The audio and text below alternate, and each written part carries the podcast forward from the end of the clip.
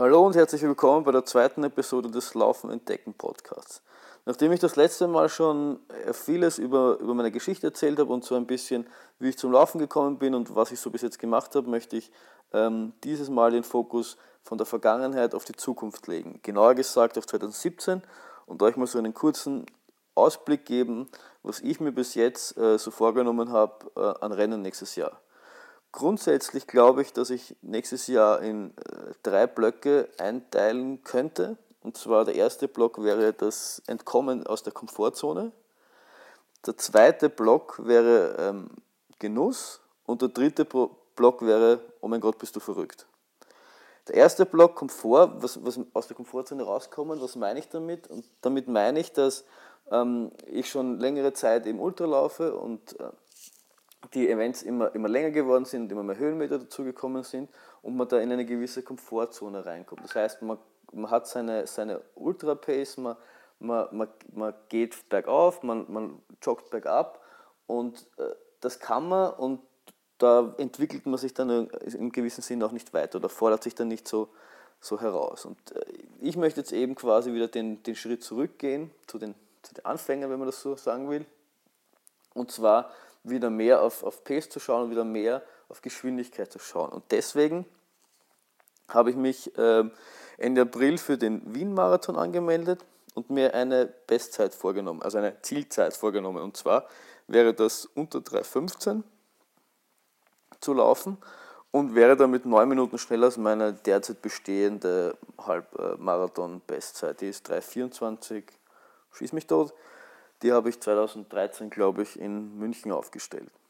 Und ich habe jetzt schon im Dezember eben bei, bei zwei 5 Kilometer Läufen mitgemacht, die ich auf Anschlag gelaufen bin, was ich auch schon länger nicht mehr gemacht habe. Und in Aufbau auf diesen Wien-Marathon werden es dann auch noch einige kürzere Läufe werden, um eben dieses am Anschlag laufen wieder etwas reinzubekommen und sich daran wieder etwas, zu gewöhnen. Der zweite Block, den ich erwähnt habe, der eben unter dem ähm, Deckmantel Genuss stand, ähm, sind, sind zwei Rennen und nämlich, zwar nämlich das Transvulkanier und der Lavareda Ultra Trail. Genuss deswegen, weil das zwei doch recht große Rennen in der, in der Ultramarathon-Szene sind, die man eigentlich kennt und die, die ziemlich bekannt sind. Und zwar der Transvulkanier ist ein Rennen, das auf La Palma stattfindet. Das ist eine kleine Insel in Spanien. Und zwar ist das Rennen 74,33 Kilometer lang und hat 4350 Höhenmeter. Und gefällt mir deswegen, weil es so eine, eine recht logische Route ist. Man startet irgendwie im Süden der Insel ähm, beim Meer, arbeitet, arbeitet sich dann diesen Berg hinauf, bis irgendwie nach 50 Kilometern am höchsten Punkt angekommen ist, das ist Roque de la Muchachos. Und dann geht es 18 Kilometer lang wieder runter zum Meer. Also Roque de la Muchachos auf 2420 Höhenmeter und dann geht es quasi all diese über 2000 Höhenmeter wieder runter zum Meer. Und so was man so hört, oder es gibt ja viele, das ist in der, in der Szene meistens so der, Start in die Saison, das erste große Rennen, wo auch viele ähm, Läufer aus Amerika traditionellerweise kommen.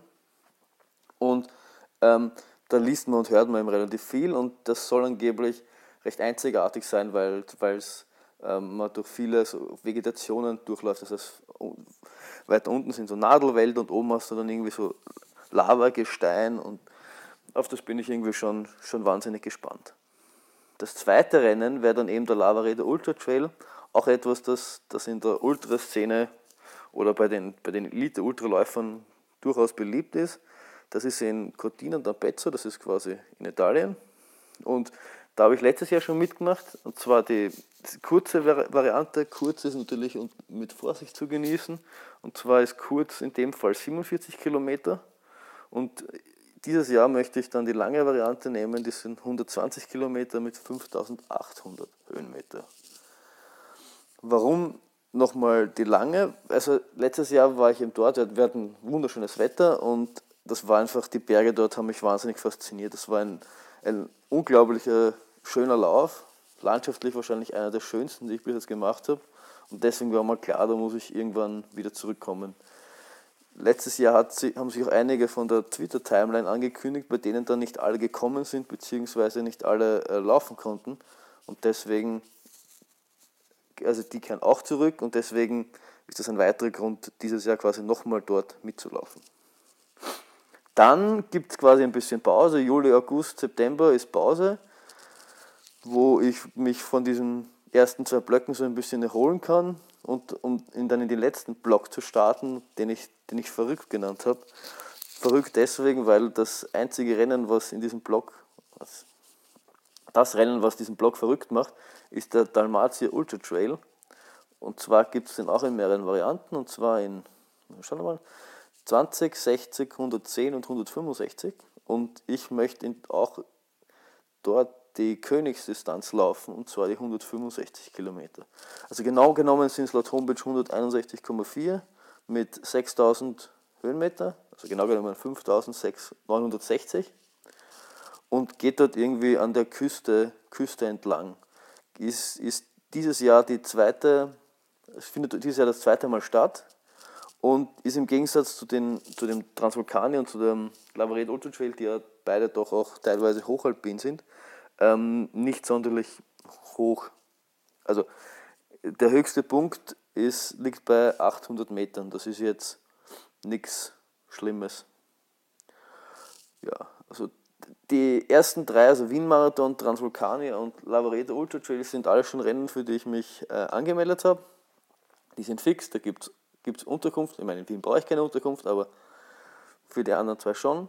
Dalmatien ist noch ähm, da gibt es noch keine Anmeldung und deswegen ist er noch so ein bisschen, er ist vorgenommen, er ist eingeplant und, und, und ich denke, dass er zumindest probiert wird, weil bei 160 Kilometer kann ich nicht sagen, dass ich da wirklich durchkomme, aber der ist eben noch nicht hundertprozentig fix.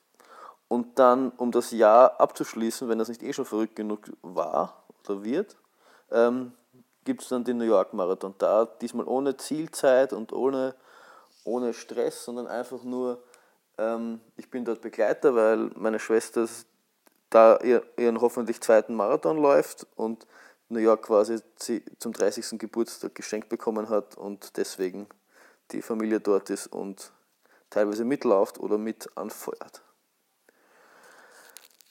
Genau, wenn wir bei Zielen sind, was sind, sind so für die einzelnen Läufer meine Ziele? Also für den Wien-Marathon eben, wie gesagt, wäre es cool, die 3.15 zu, zu unterbieten. Aber vor allem ist halt einfach wichtig, dort, dort in dem Jänner, Februar, März einfach Geschwindigkeit aus der Komfortzone raus, einfach mal ein bisschen anders trainieren, als ich das die letzten Jahre, die letzten Monate gemacht habe.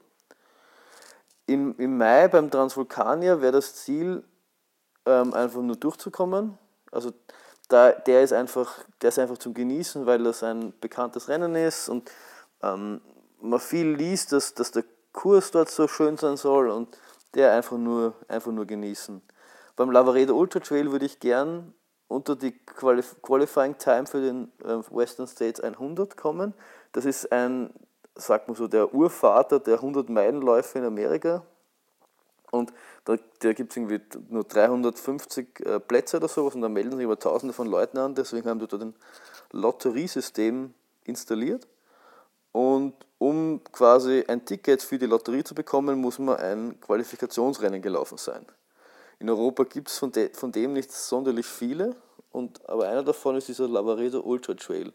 Und um sich quasi dafür zu qualifizieren, muss man den in einer gewissen Zeit laufen. Und diese Zeit würde ich gern unterbieten.